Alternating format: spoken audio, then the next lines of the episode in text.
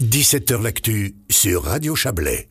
La proportion de seniors au sein de la population vaudoise va croître de manière forte au cours des prochaines décennies. Selon Statistique Vaud, une personne sur cinq aura 65 ans ou plus en 2040 dans le canton, alors que le nombre de personnes de plus de 80 ans va doubler d'ici 2050. Il y aura donc dans le futur un impact important en termes d'hébergement afin de répondre aux enjeux démographiques et aux souhaits des aînés de pouvoir vieillir à domicile. Le Conseil d'État vaudois va soumettre au Grand Conseil un projet de modification de loi. Celui-ci vise à renforcer la politique des LADA. Comprenez les logements adaptés avec accompagnement. Chef du département vaudois de la santé et de l'action sociale, Rebecca Ruiz a présenté ce matin, en compagnie de sa collègue Christelle Luisier-Brodard, ce projet de loi. Nous avons pu la joindre par téléphone en début d'après-midi. Elle ne cache pas que la question des LADA est importante pour son canton. Rebecca Ruiz. Oui, c'est un enjeu euh, majeur qui va évidemment impacter euh, non seulement le nombre de lits euh, DMS qu'on doit créer, mais également évidemment toute la manière dont on favorise le maintien à domicile pour une population qui sera de plus en plus vieillissante. On sait hein, que les gens souhaitent vivre et vieillir le plus longtemps possible à domicile, également y décéder. C'est pourquoi on propose au Grand Conseil une modification de la loi avec toute une série de mesures pour renforcer le nombre de logements adaptés avec accompagnement qui existent à l'avenir dans le canton. Vous ne partez pas de zéro, une politique actuelle des LADA existe En effet, la politique, elle existe. On a 60 sites hein, de, LADA qui sont aujourd'hui reconnus par le canton de Beauce, qui représentent à peu près 1600 appartements qui accueillent plus de 1800 seniors.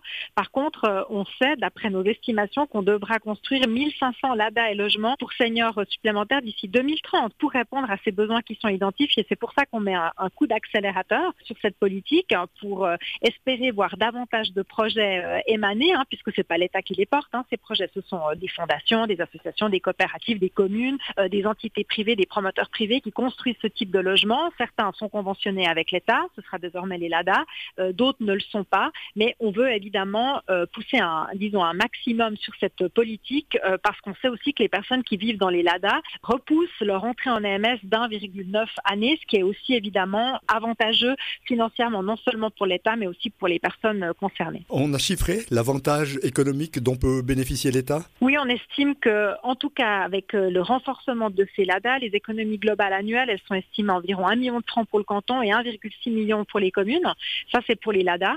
Et puis, on a une autre mesure qu'on prévoit qui ne concerne pas ces logements adaptés, mais qui concerne finalement tout seigneur qui habite aujourd'hui dans son appartement et qui souhaiterait pouvoir l'adapter pour euh, euh, y vivre le plus longtemps possible, mais dans un contexte architectural qui soit adapté bah, au vieillissement ou à sa situation propre. Et là, on propose une mesure de 3 000 francs par personne pour pouvoir adapter son logement, par exemple euh, en changeant une baignoire et en la modifiant euh, pour une douche à l'italienne, en, modifiant les seuils, enfin bref, en mettant en place toute une série d'aménagements euh, qui permettent aux personnes de rester le plus longtemps possible à la maison. Rebecca Ruiz, il y a la loi que vous allez proposer au Grand Conseil, il y a ces mesures que vous souhaitez prendre, il y a les aspects économiques intéressants, etc. Maintenant, le grand souci, c'est quoi? C'est améliorer l'information et l'orientation, notamment auprès des personnes concernées et des communes? Ça, c'est aussi un point très important parce que ce qu'on observe aujourd'hui, c'est que beaucoup de personnes âgées ignorent en fait euh, déjà l'existence de ce type de logement, ne savent pas à qui s'adresser, comment euh, pouvoir euh, éventuellement s'inscrire sur des listes d'attente. Donc là, on va renforcer toute la coordination qui se fait